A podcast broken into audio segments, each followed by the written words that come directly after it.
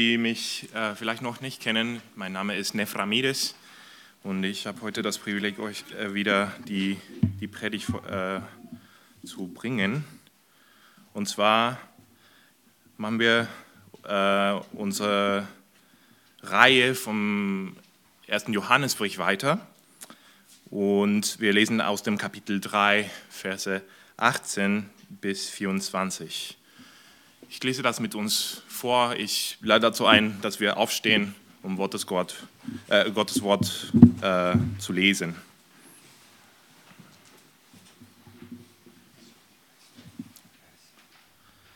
Meine Kindchen, lasst uns nicht lieben mit Worten noch mit der Zunge, sondern in Tat und in Wahrheit. Dadurch werden wir wissen, dass wir von der Wahrheit sind und wir werden vor ihm unser Herz stillen, worin auch immer das Herz uns verurteilt. Denn Gott ist größer als unser Herz und er kennt alle Dinge. Geliebte, wenn das Herz uns nicht verurteilt, haben wir Freimütigkeit zu Gott. Und was auch immer wir bitten, empfangen wir von ihm, weil wir seine Gebote halten und das vor ihm Wohlgefällige tun. Und dies ist sein Gebot, dass wir glauben an den Namen seines Sohnes Jesus Christus und einander lieben, wie er uns das Gebot gegeben hat.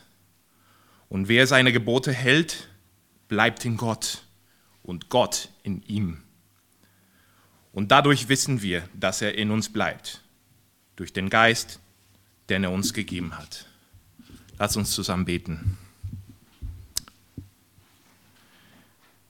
Vater, wir kommen in, in deine Gegenwart diesen Morgen und wollen wir um Verständnis, um offenen Verstand bitten, offene Herzen, dass wir, dass wir bereit sind, von dir zu empfangen, was du zu uns sprichst.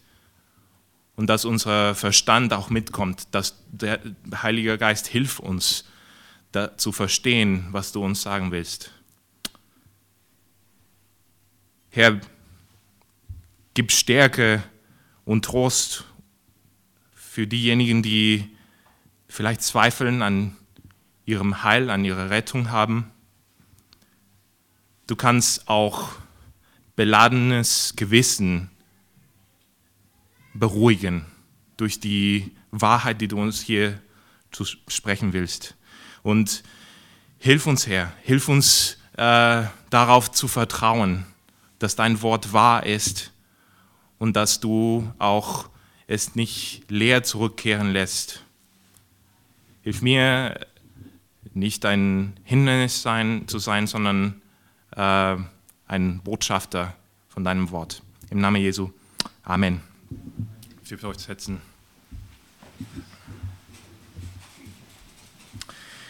Unser heutiger Text ähm, ist überreich an Lehre und es wird nicht ganz einfach sein, diese, diese Edelsteine zu bergen. Aber ähm, auch wenn einige von uns vielleicht Schwierigkeiten haben werden, äh, zu verstehen, wovon der Apostel hier spricht, keine Angst. Wenn wir uns bemühen, diesen, diesen Reichtum herauszuarbeiten, wird der Heilige Geist uns Kraft geben und unseren Verstand erleuchten, damit unsere Arbeit nicht erfolglos ist. Also, in unserem Text von letzter Woche, äh, in Kapitel 3, Verse 11 bis 18, haben wir einen weiteren Beweis gesehen, den Johannes in seinem Brief präsentiert, damit die Gläubigen wissen, dass sie echt sind. Die Liebe zu den Geschwistern.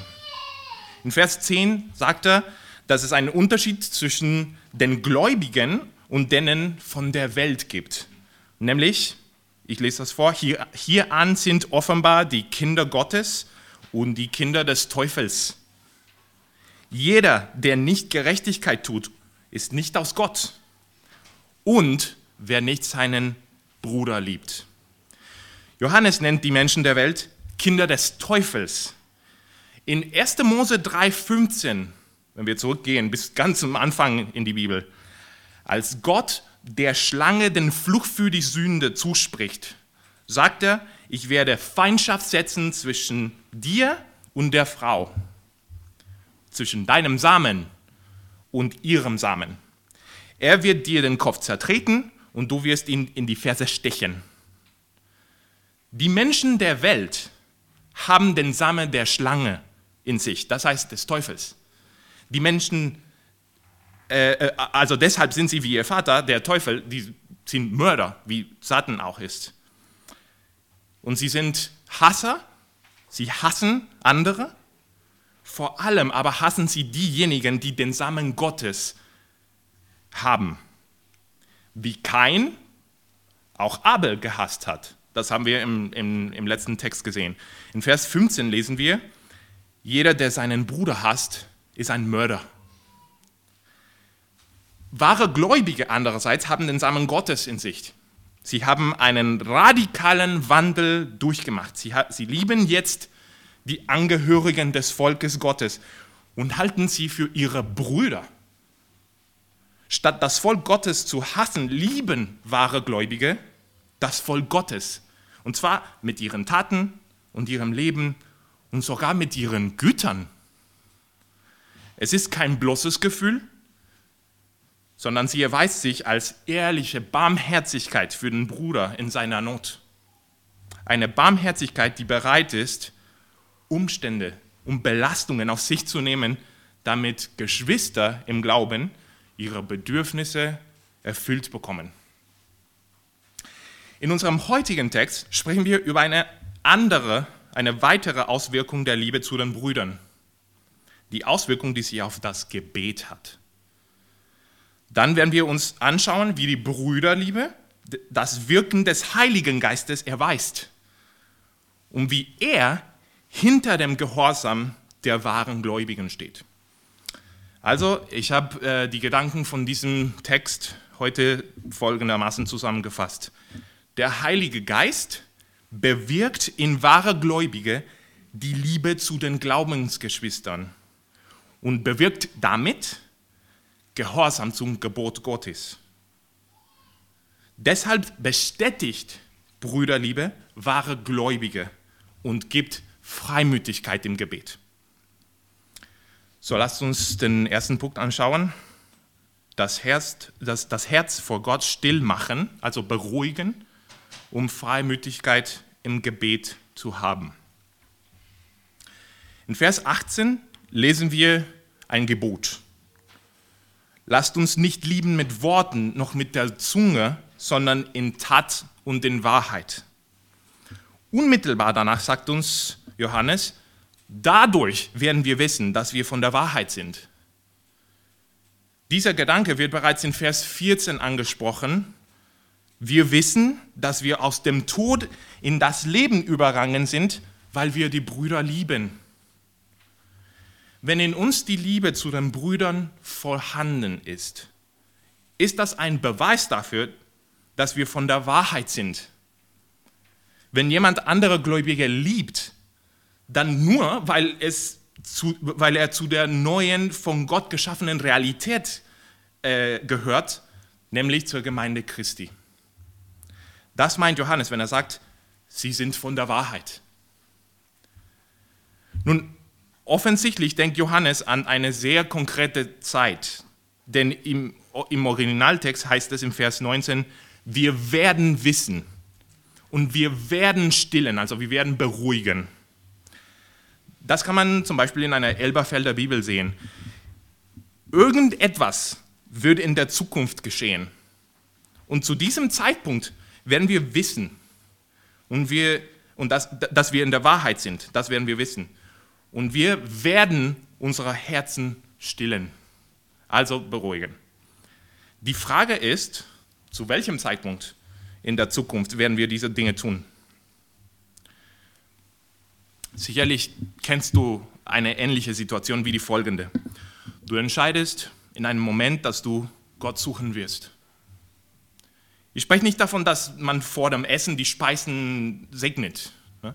Ähm, ich spreche auch nicht davon, äh, dass, also von den Momenten, in denen man im Kopf ein, ein kurzes Gebet oder ein Dankeschön oder äh, irgendwas an Gott richtet. Ich spreche nicht einmal davon, wenn, wenn wir anfangen, spontan zu Gott zu sprechen, entweder im Kopf oder laut, ähm, und wir denken nicht darüber nach, also viel darüber nach, was wir sagen, sondern wir, wir sagen einfach rasch, was uns in den Sinn kommt. Davon spreche ich nicht. Ich meine die Momente, in denen das Gebet gleich ist, in den Thronsaal Gottes hineinzugehen. Nun, wir sind immer in der Gegenwart Gottes, denn er ist überall. Aber du weißt, dass es einen Unterschied gibt, wenn du vor Gott kommst und eine ungestörte, ungestörte Audienz bei ihm hast. Also er hört dich und du bist vor ihm. Du redest mit ihm und machst dir keine Sorgen, dass was du sagst von jemand anderem verstanden werden soll. Nicht mal auf Deutsch. Ne? Äh, denn du weißt, dass er deinen Worten zuhört und dass deine Gedanken kennt. Du hast allem anderen den Rücken gekehrt und stehst allein vor dem Angesicht Gottes. Und du beginnst dich an Dinge zu erinnern, die du gesagt hast oder getan hast. Du erinnerst dich an Dinge von dieser Woche oder an Dinge, die schon lange her sind. Beziehungen, die du abgebrochen hast. Du hast arrogante oder harsche Worte gesagt, vielleicht auch Schimpfwörter, unmoralische Gedanken von Hass, Neid oder, oder sexuelle Begierde. Eine kleine Stimme in dir sagt, eben hast du noch so hart gesprochen und jetzt willst du dich an Gott wenden.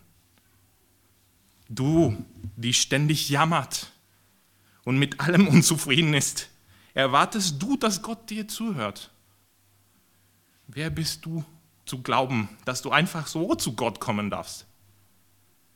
Du liebst nicht immer in der Tat und in der Wahrheit. Ja, genau daran denkt Johannes, wenn er in den Versen 19 und 20 sagt, und wir werden vor ihm unser Herz stillen, worin auch immer das Herz uns verurteilt. Achte darauf, dass er sagt, wir werden vor ihm unser Herz stillen. Johannes denkt dabei an den Moment unserer Audienz bei Gott, den Moment des Gebets. Herz ist hier der Name für unseren moralischen Kompass, ja? also für unser Gewissen. Und dein Herz erinnert dich daran, dass du in die Gegenwart des Gottes eintrittst, der Licht ist, in dem es keine Finsternis gibt, dass du aber nicht völlig frei von Finsternis bist. Dann fängst du an zu zweifeln, ob du in deinem Glauben vielleicht echt bist oder ob du wirklich zur Wahrheit gehörst, ob du wirklich Christ bist. An dieser Stelle ähm, ist es wichtig zu sehen, dass, dass einige Bibeln den Vers 20 so übersetzen. Ich lese das vor. Das, wenn das Herz uns verurteilt. Wir können, diejenigen, die eine Elberfelder haben, können eine Fußnote da finden in, in der Elberfelder. Die sagt uns aber, dass es eine alternative Übersetzung gibt, worin auch immer das Herz uns verurteilt. Es ist keine Veränderung an der Bibel, es ist nur eine andere Art zu lesen, was der ursprüngliche Text sagt. Und ich möchte euch zeigen, dass diese Übersetzung den meisten Sinn hat im Kontext.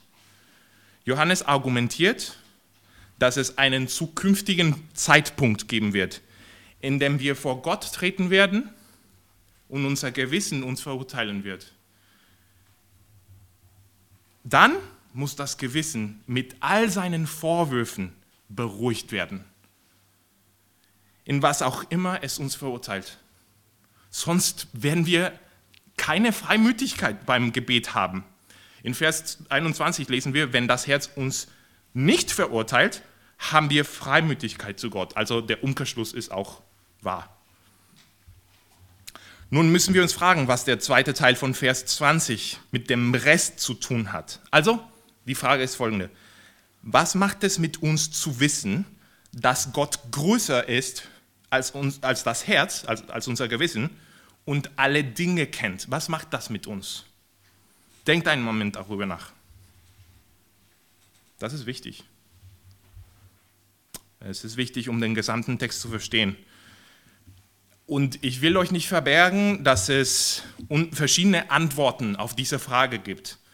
Und diese verschiedenen Ansichten werden von gläubigen Christen vertreten, die glauben, dass die Bibel das Wort Gottes ist und die ehrlich danach streben, Ruhe im Gewissen zu finden, um vor Gott Freimütigkeit zu haben, wenn sie beten. Aber jetzt argumentiere ich für die eine Ansicht, die ich überzeugender finde. Schaut, schaut wieder in Vers 20. Eine Sache ist klar in Vers 20. Gott kennt alle Dinge.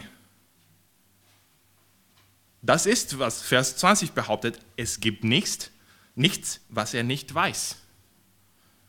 Nichts. Wenn wir vor ihn treten, ist unser ganzes Wesen enthüllt, um bloß vor seinem heiligen Blick. Er kennt mich besser, als ich mich selbst kenne. Das ist kein, kein Klischee.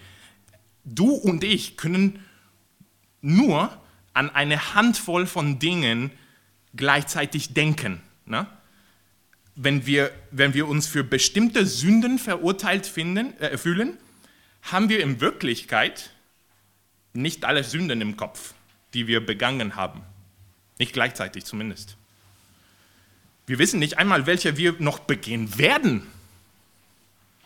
In dem Augenblick konzentrieren wir uns auf eine Handvoll von Dingen, über uns selbst, nicht auf die volle Realität dessen, was wir sind. Aber nicht so Gott. Er weiß alles. Wenn wir vor ihn treten, ist seine geistige Kapazität nicht begrenzt. Er kann alles sehen. Und nicht nur das, sondern Gott ist größer als unser Herz. Das bedeutet, dass mein Gewissen sich zwar an, an bestimmte Dinge erinnern und, an, und, und, und mich von einer bestimmten Schuld überzeugen kann, aber Gott ist der Richter aller Dinge. Gott urteilt gerechter, als unser Gewissen es kann. Seine Standards sind höher als unsere. Seine Beurteilung unseres Zustands ist viel genauer als unsere. Nun, Klammer auf, ich muss auch sagen, das bedeutet auch, dass Gott schon jetzt sieht, wie du sein wirst, wenn er mit deiner Heiligung und Verherrlichung fertig ist. Das sieht er auch jetzt gleichzeitig. Er sieht alle deine Sünden und gleichzeitig sieht sein vollendetes Werk in dir am Ende der Zeit. Also, Klammer zu. Ihr Lieben, wir müssen sehr vorsichtig sein, wenn wir unserem Herzen zu früh und zu leichtfertig sagen, Gott liebt mich. Es ist also schon alles in Ordnung. Johannes erinnert uns daran, dass Gott alles weiß, einschließlich all unserer, Sünd, all unserer Bosheit. Es ist teilweise, weil er auch sein vollendetes Werk sieht, eine Warnung. Also teilweise eine Warnung, teilweise ist es auch ein Trost, aber da, davon können wir ein anderes Mal sprechen. Diese Warnung funktioniert wie ein Sieb. Die ist ein Sieb, das Menschen aussiebt, die Gottes Gnade für billig halten. Selbst heute, selbst heute noch, gibt es Menschen unter uns, die ihr Gewissen nicht mit Beweisen des echten Glaubens beruhigen, sondern es verhärten. Sie sagen sich, ja, ich bin ein Sünder, aber das ist nicht mehr so wichtig. Ich soll nicht mehr so lange drüber nachdenken. Das Wichtigste ist, Wichtigste ist, dass Gott mich liebt. Macht dir keine Sorgen, mein Herz, Gott liebt mich genauso, wie ich bin. Also muss ich nichts anderes, nichts ändern. Seine Liebe genieße ich auch ohne Gehorsam. Ich muss meine, meine Weltlichkeit nicht aufgeben. Ich muss mich nicht an eine Ortsgemeinde binden und auch sonst nicht, nichts ändern. Gott liebt mich schon. Zu diesen Menschen sage ich, beziehungsweise sagt die Schrift, wieder ganz klar. Täuscht euch nicht. Gott liebt seine Kinder. Jeder, der, an, der in der Sünde bleibt, ist nicht sein Sohn oder Tochter. In 1. Johannes 1.6 zum Beispiel heißt es, wenn wir sagen, dass wir Gemeinschaft mit ihm haben und wandeln in der Finsternis, lügen wir. In 1. Johannes 2.4 heißt es, wer sagt, ich habe ihn, ihn erkannt und hält seine Gebote nicht, ist ein Lügner. In 1. Johannes 2.15 heißt es, liebt nicht die Welt, noch was in der Welt ist. Wenn jemand die Welt liebt, ist die Liebe des Vaters nicht in ihm. Allein in diesem Brief gibt es viele Stellen, die besagen, dass es Menschen gibt, die nicht wirklich zum Volk Gottes gehören. Noch eine Stelle, 1. Johannes 2,19. Sie sind von uns ausgegangen, aber sie waren nicht von uns, denn wenn sie von uns gewesen wären, so wären sie bei uns geblieben. Aber es sollte offenbar werden, dass sie alle nicht von uns sind. Wenn du mit der Sünde und der Welt liebäugelst, also flirtest, ja, und dein Gewissen dich verurteilt im Gebet vor Gott, ja, in diesem Moment, wo du vor Gott kommst und dein Gewissen verurteilt dich, du aber dein Gewissen zum Schweigen bringst, indem du zu dir sagst, dass Gott dich liebt, dann verhärtest du dein Gewissen. Aber auch so, hier und jetzt, ruft dich der gnädige Gott. Hör auf, deine Schuldgefühle zu ignorieren. Sie zu ignorieren, wird sie nicht auflösen. Die Schuld bleibt objektiv vor Gott bestehen, egal wie sehr man sie herunterspielt. Nur das Blut Christi kann von Schuld reinigen. Heute, heute ist der Tag der Errettung. Tue Buße und glaube an das Evangelium. Das ist der Ruf Jesu zu dir. Ihr Lieben, das gilt auch für die Geschwister, die in Christus sind. Johannes möchte, dass wahre Gläubige wissen, dass Gott der oberste Richter ist. Wenn unser Herz uns verurteilt, müssen auch wir schnell und bereitwillig unsere Sünde bekennen wenn wir in die Gegenwart Gottes kommen, wenn seine Augen auf uns gerichtet sind und uns wie ein Röntgenstrahlen untersuchen und nichts vor ihm verborgen ist und unser Herz uns dann verurteilt, müssen wir dem zustimmen. Wir müssen sagen, es ist wahr.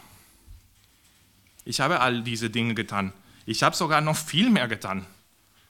Ich bereue es auch wenn ich bereits darüber Buße getan habe und meine Sünden bekennen habe, schäme ich mich für meine Sünde. Ich schäme mich für meine vielen Vergehen an Gott und an meinen Brüdern. Es gibt aber etwas anderes in meiner Vergangenheit. Ich liebe meine Brüder zwar nicht vollkommen mit dieser Liebe in Tat und Wahrheit, aber ich, ich liebe sie. Nicht immer, nicht perfekt, aber ich, ich liebe sie. Ich habe sie vorher nicht geliebt. Aber ich merke immer wieder, dass ich sie liebe. Ich wünsche ihnen Gutes. Ich sorge mich um sie. Ich interessiere mich für sie. Ich will sie ermutigen. Ich, ich will ihnen Christus vor Augen führen und auch die Hoffnung, die wir in ihm haben, zusammen. Nicht immer, nicht perfekt. Aber eines weiß ich, die Liebe zu diesen Menschen kam nicht von mir selbst.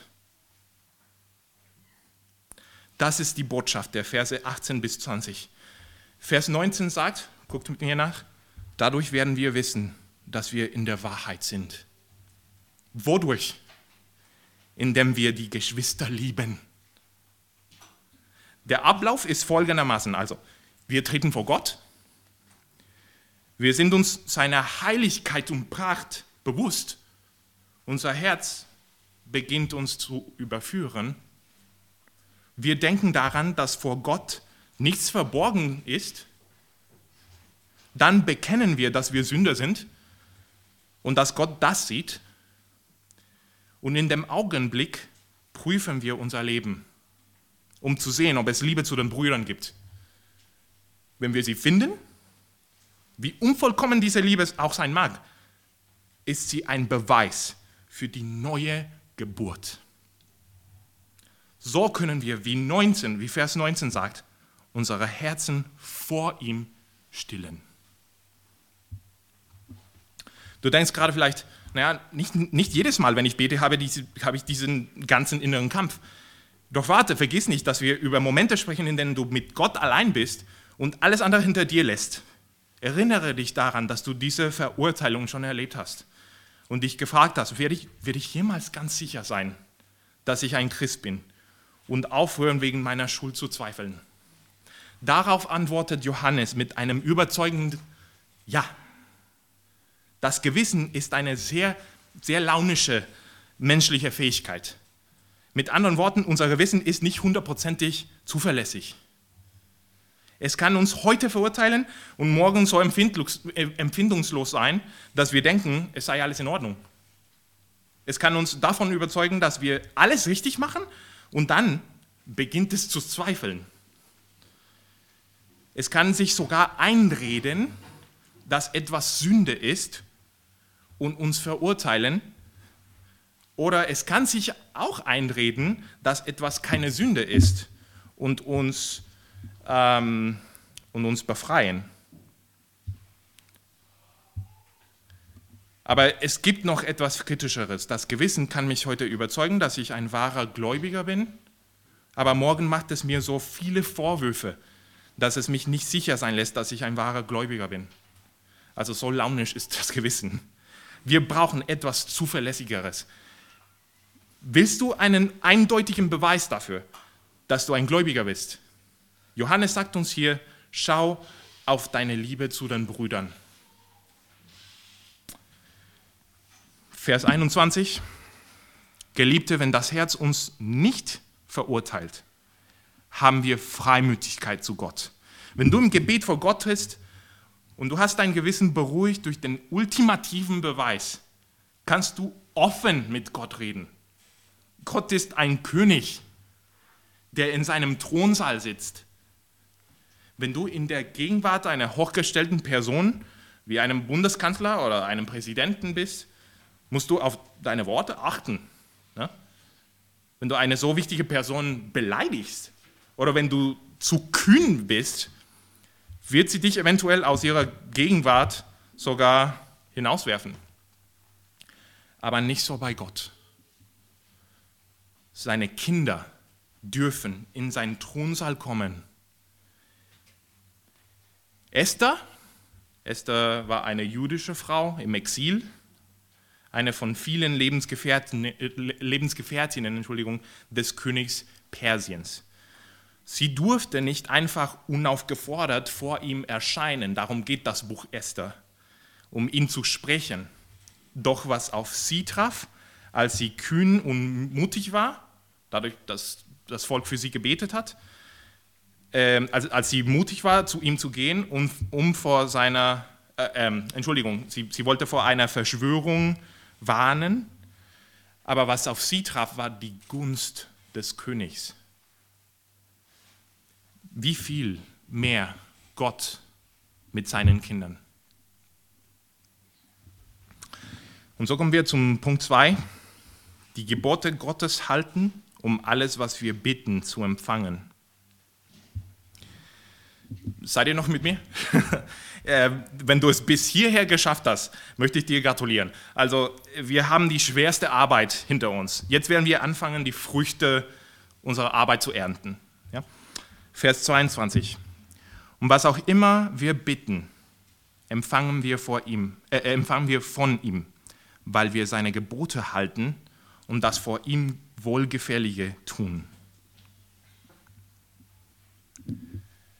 Wir können uns nun äh, freimütig an Gott wenden und wir können auch erwarten, dass wir empfangen, was wir von ihm erbitten. Erinnert euch, das Kapitel 3 mit diesen Worten begann. Seht, welche eine Liebe uns der Vater gegeben hat, dass wir Kinder Gottes heißen sollen. Und wir sind es. Wahre Gläubige wurden als legitime Söhne und Töchter adoptiert. Mit allen Rechten des Erbes und mit der Segnung als Söhne und Töchter. Aber Kinder haben auch eine besondere Verpflichtung. Sie müssen ihre Eltern ehren. Zu ehren bedeutet oft zu verstehen, was den Eltern gefällt und zu versuchen, es zu tun. Deshalb werden in Vers 22 zwei Bedingungen genannt, damit wir empfangen, was auch immer wir erbitten, seine Gebote zu halten und das zu tun, was ihm wohlgefällig ist. Das ist für das Gebet sehr wichtig. Wenn wir in Gottes Gegenwart treten, müssen wir als erwachsene Söhne und Töchter zu ihm kommen. Also als solche, die sowohl ihn als auch sein, seinen Willen kennen wollen. Wir müssen gute Söhne und Töchter sein, die nicht rebellisch sind, sondern ihrem Vater viel Ehre machen, indem sie seine Wünsche respektieren. Rebellische Kinder tendieren, Gesetzen Lücken zu suchen. Wenn es für eine Sache keine Regeln oder Verbote gibt, fragen sie vielleicht jemand, aber in der Regel eher niemanden, außer ihre eigene Lust, was sie tun sollen. Nicht so bei Kindern, die Gott verherrlichen. Sie wollen den Charakter ihrer Eltern kennen um zu wissen, was ihnen in einer Sache gefällt, für die sie keine besonderen Regeln aufgestellt haben. Das heißt, es also ähm, den Willen von jemandem zu tun. Das ist, was es heißt. Und das ist die Erklärung, die Johannes später in Vers 22 hinzufügt. Lasst uns ähm, 1. Johannes 5, Vers 14 zusammenlesen. 1. Johannes 5, Vers 14. Und das ist die Freimütigkeit, die wir zu ihm haben, dass er uns hört, wenn wir seinen Willen, seinem Willen gemäß um etwas bitten. Das ist die Bedingung. Gottes Gebote kennen und halten, man kann sie nicht halten, ohne sie zu kennen, und tun, was ihm gefällt. Seinen Willen zu erkennen und danach nicht dagegen zu bitten. Und dann können wir ganz sicher sein, dass Gott uns gibt, was wir bitten. Und das ist eine große Sicherheit. Wenn, wenn das unwahrscheinlich und nicht glaubhaft klingt vielleicht oder vielleicht übertrieben, dann deshalb, weil es so wundervoll ist. Also ich sage es nochmal, und dann können wir ganz sicher sein, dass Gott uns gibt, was wir erbitten. Und so kommen wir zum Punkt 3, der Glaubensgehorsam und das Werk des Heiligen Geistes. Eine Frage. Ist es schwer, Gottes Gebote zu halten? Sind sie zu zahlreich oder zu kompliziert, zu langweilig oder zu sehr eine Spaßbremse? Vers 23 sagt folgendes. Und dies ist sein Gebot, dass wir glauben an den Namen seines Sohnes Jesus Christus und einander lieben, wie er uns das Gebot gegeben hat. Liebe Gemeinde, der Apostel sagt später in, in, in, Kapitel 5, Vers 3, dass die Gebote Gottes nicht belastend sind. Sie sind nicht schwer zu tragen. Dieses Gebot, von dem in Vers 23 die Rede ist, wurde uns von Gott selbst gegeben. Das, das sagt der Vers wie er uns das Gebot gegeben hat, so dass es nicht belastend sein kann. Es kann nicht schwer sein. Und wenn der Gehorsam leicht ist, können wir im Gebet freimütig vor Gott treten und bitten, und bitten voller Gewissheit, dass Gott uns Gutes und nicht Böses tun wird. Es ist ein Gebot in zwei Teilen, die untrennbar sind. Die hören zusammen. Der zweite Teil ergibt sich aus dem, was Johannes in Kapitel 3 gesagt hat, nämlich die wahren Gläubigen sollen einander lieben.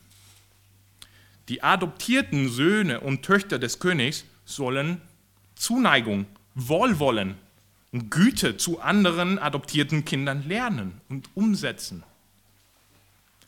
Und sie sollen es tun, wie wir in den Vers 15 bis 18 gesehen haben, in, in, in diesen Versen, mit Barmherzigkeit, was sich in Taten des Erbarmens ausdrückt.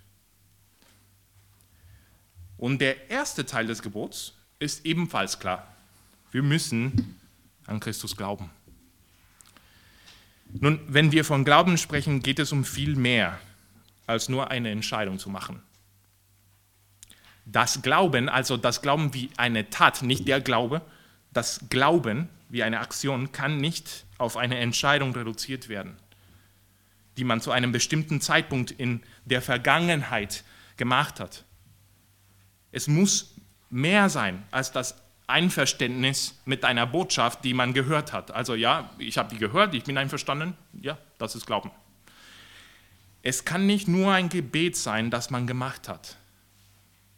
Glaube, äh, Glauben, das Glauben ist Sehen und Schmecken. Schaut nochmal einmal auf Vers 23, dass wir glauben an den Namen seines Sohnes Jesus Christus. Johannes hätte auch sagen können, dass wir uns für Jesus entscheiden. Er hätte auch sagen können, dass wir ein Gebet des Glaubens an Jesus beten. Aber das hat er nicht gesagt. Er sagt, dass wir an den Namen glauben. Dies ist wichtig zu verstehen. Wenn, wenn in der Bibel davon die Rede ist, an den Namen einer Person zu glauben, geht es darum, dass man weiß, dass man völlig hilflos ist und darauf vertraut, dass jemand seine einzige Hoffnung ist. Und Johannes geht näher darauf ein, an welchen Namen wir glauben sollen. Seines Sohnes Jesus Christus. Die Identität der Person, der du vertraust, ist wichtig. Schaut, wenn Jesus nur ein geistiger und moralischer Leiter ist, also nur ein geistiger und moralischer äh, Leiter ist, der uns ein Beispiel dafür gibt, wie man sich für andere aufopfert, dann kann er nicht für die Sünde büßen. Aber Jesus ist viel, viel mehr als das. Er ist der eingeborene Sohn Gottes, der einzigartige. Er ist einzigartig in einer Art und Weise, wie wir es nicht sein können, weil er der ewige Sohn ist. Er ist die zweite Person der Dreieinigkeit. Er ist Gott. Er ist Gott mit uns. Außerdem ist er der Christus. Er ist der Messias. Er ist der Gesalbte Gottes. Bei keinem anderen gibt es Vergebung der Sünde und Gerechtigkeit durch den Glauben. Bei keinem anderen. Und wir, uns wird gesagt, wir müssen immer wieder an den Namen des, Gottes, des Sohnes Gottes, Jesus Christus, glauben. Glauben als Verb bedeutet zus zusätzlich zum Vertrauen, Christus hochzuschätzen. Du kannst, das ist ein Beispiel, du kannst zum Beispiel auf dein Auto vertrauen. Ja? Es, bringt dich treu von A nach B. Du verlässt dich darauf, dass es seine Funktion erfüllt. Es tut, was es sein soll.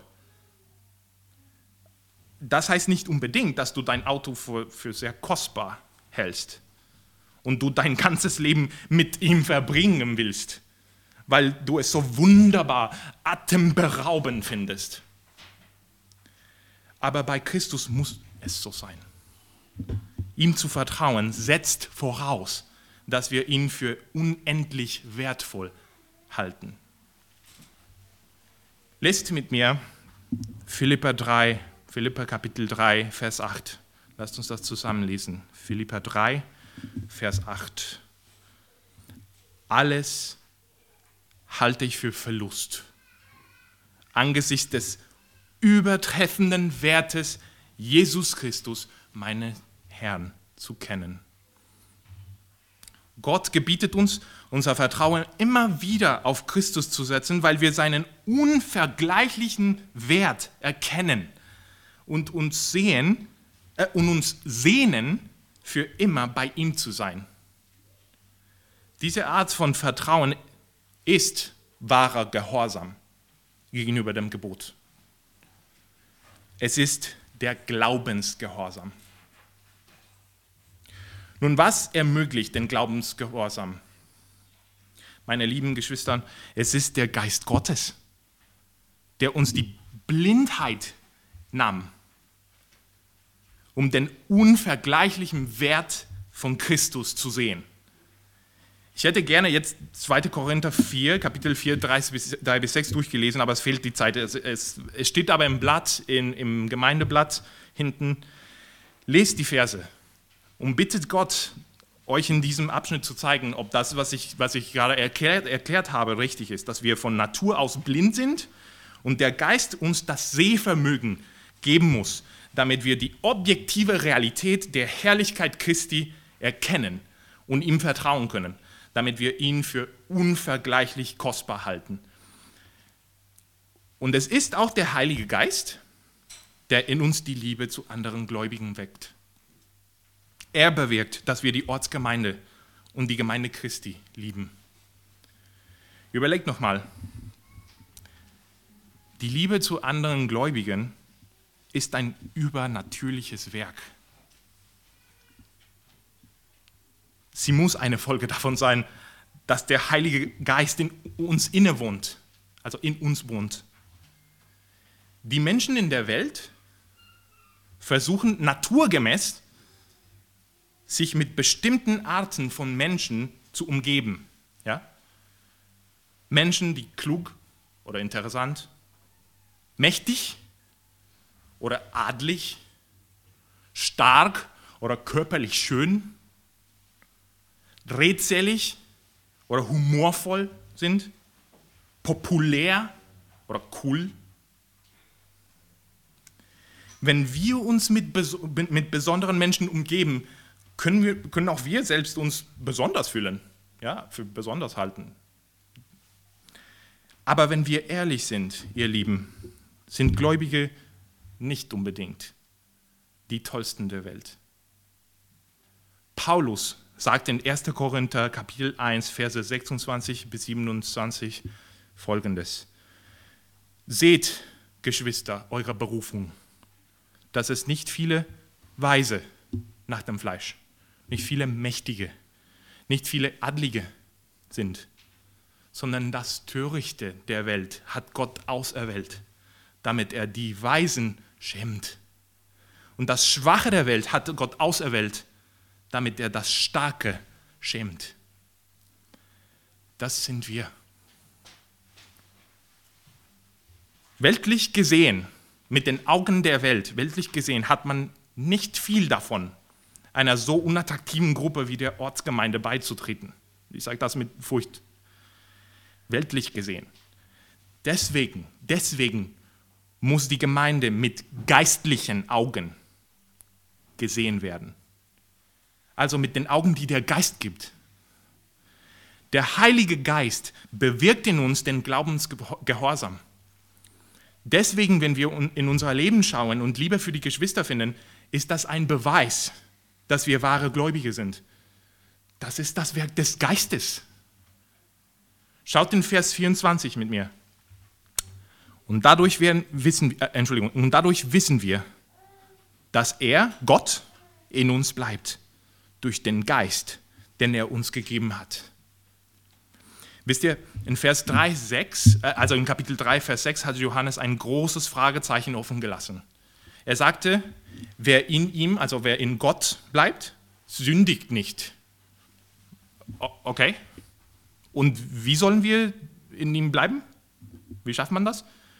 Hier in Vers 24 sagt er uns endlich, wer seine Gebote hält, bleibt in Gott und Gott in ihm. Welche sind seine Gebote? Glauben an Christi Name und Brüderliebe.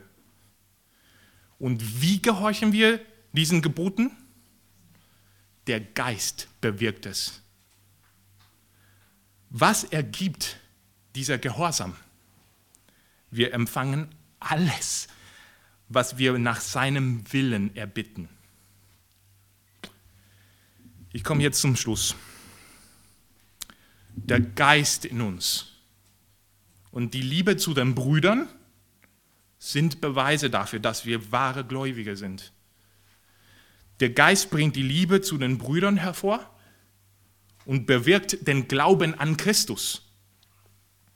Er bringt die Sehkraft vor, hervor, Christus als unendlich wertvoll wahrzunehmen. Er bringt die Sehkraft vor, den Leib Christi zu lieben, also die Gemeinde. Und so bleiben wir in ihm und er in uns. Das ist ein Geheimnis, vereint mit Gott zu sein. Und doch ein Blickwinkel davon ist, dass wir zu, seinem, zu seinen Söhnen und Töchtern gemacht worden sind. Das, das, das ist eine Sache, die es bedeutet, wir, dass wir vereinigt mit Gott sind. Und so wollen wir uns gegenseitig gefallen. Also, äh, äh, Entschuldigung, äh, so wollen wir uns gegenseitig lieben. Er will, Gott will unsere Bitten hören. So lasst uns nach der Brüderliebe, nach, der, nach dieser brüderlichen Liebe, nach einer familiären, nahen Liebe trachten und nach der Gotteserkenntnis streben, also nach Gott zu kennen und seinen Willen. Lasst uns auch ein blühendes Gebetsleben anbauen, in dem wir vor Gott treten, immer wieder. Und lasst uns auch lernen, unsere Herzen vor ihm zu verschütten. Beten wir zusammen.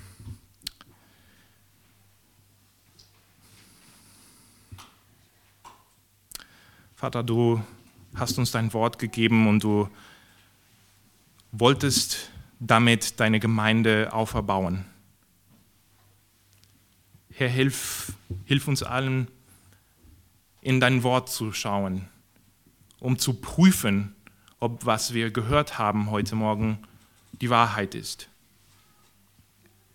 Und hilf uns auch immer wieder an Jesus Christus zu glauben, dass, dass wir ihn sehen in seinem Wert, in seiner Pracht und ihn bestaunen und sagen, ich will nichts anderes. Ich will mit ihm sein. Hilf uns allen, jung und alt,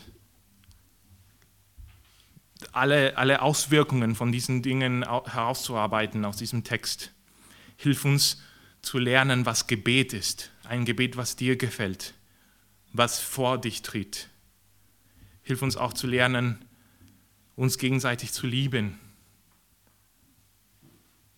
Hilf uns zu lernen, was es bedeutet, dass der Geist in uns wohnt. Aber vor allem, Herr, gib uns den Trost und die Gewissheit, die es gibt, indem wir erkennen, dass du in uns wirkst. Amen.